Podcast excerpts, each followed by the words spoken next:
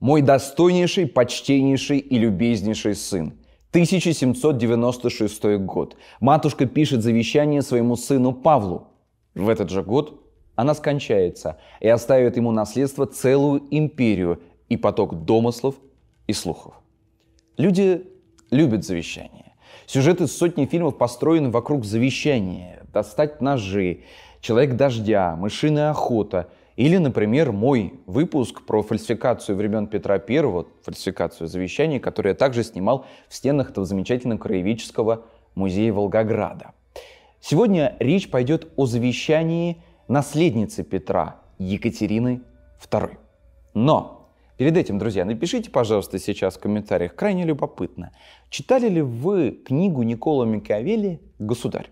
Если вы читали, то вы наверняка согласитесь со мной, что видно по событиям, которые происходят сегодня, что ну, эта книга является настольной у многих президентов и премьер-министров, потому что в этой книге даны четкие инструкции о том, как необходимо укреплять и удерживать власть и отстаивать свой суверенитет. А, рекомендую прочитать, если не читали. Крайне любопытное чтиво, как минимум. Но и еще, зачем я припомнил эту книгу, потому что, судя по содержанию того завещания, которое написано Екатериной II, она, императрица, матушка, читала Микиавеля. Вот пруфы. Вот что она пишет в этом завещании. Умей обходиться с людьми. Это ее главный завет своему сыну Павлу. Кроме того, она пишет, что нужна жесткая цензура всего, что идет из-за границы. Кстати, Павел потом это и сделает. Сделать так, чтобы мысль всегда находилась между цензорами и попами, подчеркивая здесь то, что религия должна иметь ведущую роль в управлении государством. Пусть народ работает, молчит. Прямая цитата из этого текста. Сослать в Сибирь всех мечтателей, всех производителей платонических республик. Здесь небольшая ремарка. Что это за фраза такая? Это значит, что нельзя допускать того, чтобы люди стремились в политику. Ведь республика, она буквально так и переводится. Общее дело. Нет, власть, государство только дело одного человека, правителя. Такую мысль как бы доносит Екатерина Павлова. Дальше такая неожиданная как бы мысль здесь возникает. Нужно напасть на Францию, когда она впадет в анархию. Нужно обладать искусством устрашать толпу. Между армией и народом правитель должен выбирать правильно армию. Народ вообще не должен высказывать никакого мнения против императора. Вообще никакого мнения он не должен иметь. Должен, в свою очередь, император что делать? А император должен прибегать к роскоши, потому что роскошь цитата, является матерью коммерции и промышленности. И как вишенка на тортике следующее. Екатерина прямым текстом осуждает смертную казнь, потому что, по ее словам, смертная казнь является железным таким прутом, с помощью которого, в общем-то, народ и управляется. Короче, так если посмотреть на этот текст завещания, то Екатерина представляется нам таким тираном, деспотом, жестоким, совершенно циничным, ну и ненавидящим Французскую республику и революцию вообще. Весь этот, э, как пишет э, издатель, макиавеллийский дух, пропитанный вот в завещании, а, ну, французский читатель должен как бы еще раз э, убедиться, что действительно этот текст написала Екатерина II, потому что известно, всей Европе еще в 80-х годах было известно, что Екатерина вела переписку с великим философом, правильно, как вы знаете, Вольтером. Но если она вела переписку с этим человеком, то наверняка она была знакома с трудами и Николами Кавели. Но что тут французский читатель? Дело в том, что знаменитый историк Карамзин, автор знаменитой записки о древней и новой России, повторяет слова Екатерины, уже обращаясь к ее внуку Александру. Он пишет «Умей обходиться с людьми». И дальше предлагает те лайфхаки по управлению государством, которые, в свою очередь, предлагает его бабушка. Ну, и это, в общем-то, тоже важный такой поворот. Ведь мы должны задаться вопросом, а что укрепило веру русского читателя в подлинности этого завещания?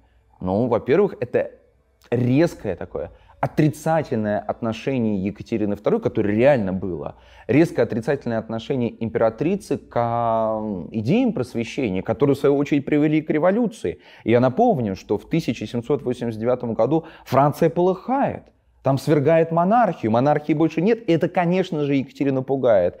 Поэтому она как бы отходит от идеи того, что необходимо дать своим подданным, да и народу вообще чуть больше свобод.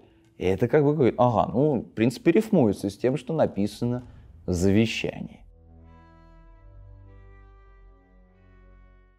Кроме того, Весь XIX век списки французского оригинала, копии и перевода документа то и дело переходят из рук в руки русских историков. То они у того историка появятся, то у третьего, то в этом архиве поднимутся источники, то в другом. И, в общем-то, завещание, оно постоянно было как бы здесь, на виду. Более того, даже цензоры пытались всячески купировать появление этого завещания в публичном пространстве, потому что оно было до того времени, в XIX веке, даже слишком циничным. Нельзя было допустить того, чтобы это завещание появилось ну, на глазах у массового читателя. И даже советский историк э, литературы Макаганенко в монографии о Новикове, которого Екатерина запекла за решетку, напишет, что идею завещания, э, вот эту, которую прописала Екатерина, она, в общем-то, донесла, чтобы дальше бороться с людьми русского просвещения. И некоторые политические деятели затем использовали этот документ как метод борьбы с социалистическими идеями, которые появляются на русской почве в 60-х годах 19 столетия. Мы помним, что и э, фальсификация Петра I также затем служила в XIX веке одним из таких легиматизирующих документов, в том числе императорской власти Романовых. Об этом я говорил в предыдущем выпуске. Но бесспорно стали появляться и сомнения по поводу подлинности данного документа.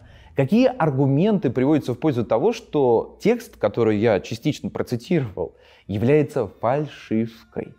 Во-первых, в завещании ни слова не говорится о престолонаследии, которое очень сильно на самом деле беспокоило тогда императрицу Екатерину II. Во-вторых, Екатерина умерла скороспостижно, и она не могла написать столь большой объемный документ. Она просто не вставляла, что называется, в график своих дел написание этого завещания Павлу. В-третьих, ну, вы, друзья, помните, с каких слов начинается это завещание? Я процитировал их в начале выпуска. Вот видите, даже сигнал такой сейчас сработал, часы отгремели. вот. Э, она посвящает это завещание своему сыну, которого она не видела в качестве преемника. Вспомните, какие отношения было, были у нее с э, мужем она ненавидела своего мужа. Они друг друга презирали. А он изменял ей, она тоже не скрывала своих измен. В общем-то, напряжение было большое. Она видела в качестве своего наследника внука Александра и второго внука Константина. Она хотела посадить его в столице Византии, в Константинополе. Но это другая история. В общем, не могло быть вообще даже такого начала завещания. В-третьих, в тексте она якобы сравнивает себя с Массолиной. Знаете, кто такая была Массолина? Массолина была женой одного из римских императоров, и она прославилась и вошла в историю как одна из главных распутниц. Она, в общем-то, за своим реноме не следила, и навряд ли Екатерина II хотела свою репутацию подпортить, прямо сравнив себя с этой женой императора. В-четвертых, вернее, в-пятых, Екатерина рекомендует бороться с клубами и движениями, которые на самом деле еще не получают широкого развития в России в конце 18 века. Да, во Франции они чрезвычайно популярны, их очень много, и это нам говорит о следующем, что скорее всего, скорее всего, автор этого документа иностранец.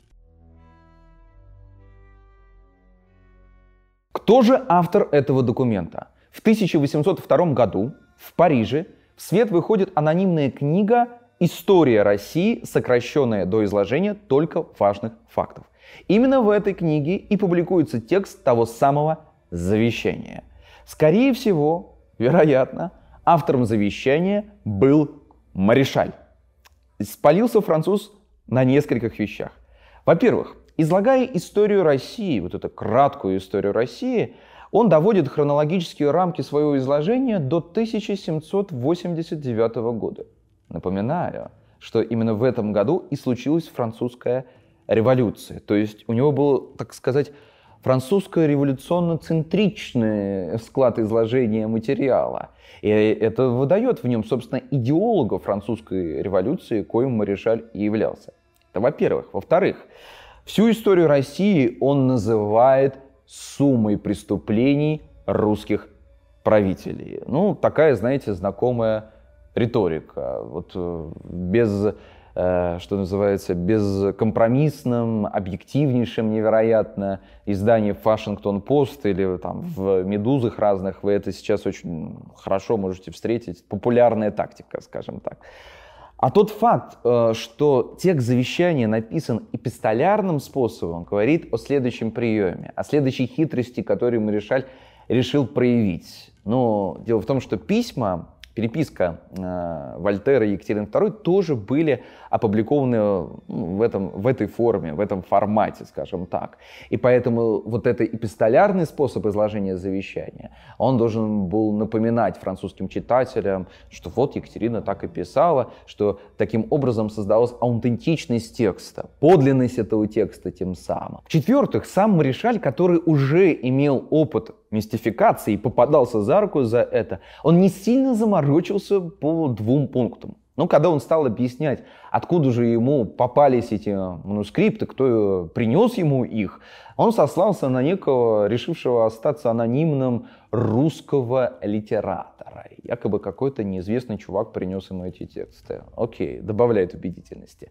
Второй пункт он э, использовал на самом деле банальный прием, который уже массовый читатель раскусил. Об этом приеме я говорил, когда снова сошлюсь на выпуск про Петра Первого. Якобы Екатерина II не успела закончить свое завещание, и в тексте прям этой подделки написано «окончание отсутствует», потому что Екатерина скороспостижно скончалась. Но это не сильно, конечно, внушило доверие к данному источнику.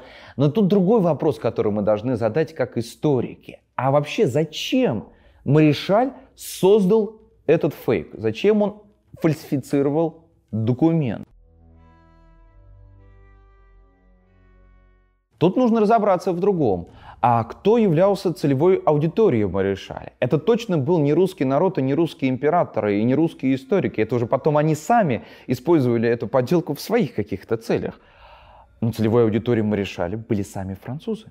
Дело в том, что э, Маришаль наблюдал за настроениями нации. Он видел, что люди искали компромисс, выход из наследия французской революции.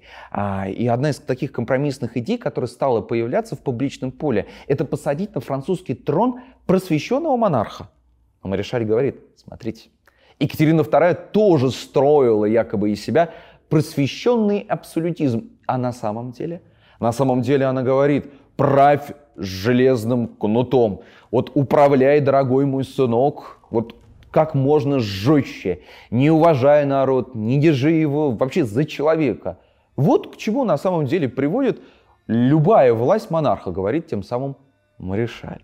И мы понимаем, что здесь еще была вторая задача. Повторюсь, документ появляется в начале 19 века, публикуется, тиражируется. Вторая задача – не допустить приход к власти Наполеона – и как мы уже знаем, глядя на историческую ретроспективу, друзья, часть задач Маришаль с помощью этой подделки, оклеветав не только Екатерину II, но и всех остальных русских правителей, он все-таки, надо признать, выполнил.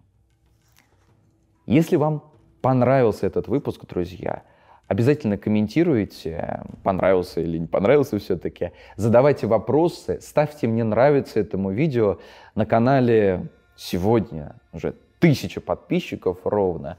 Э, это мало. Я думаю, что мы сможем с вами больше. Подписывайтесь на канал, если еще не подписались. Отправляйте ссылочку на это видео друзьям. Ну и до скорых встреч. Спасибо за внимание.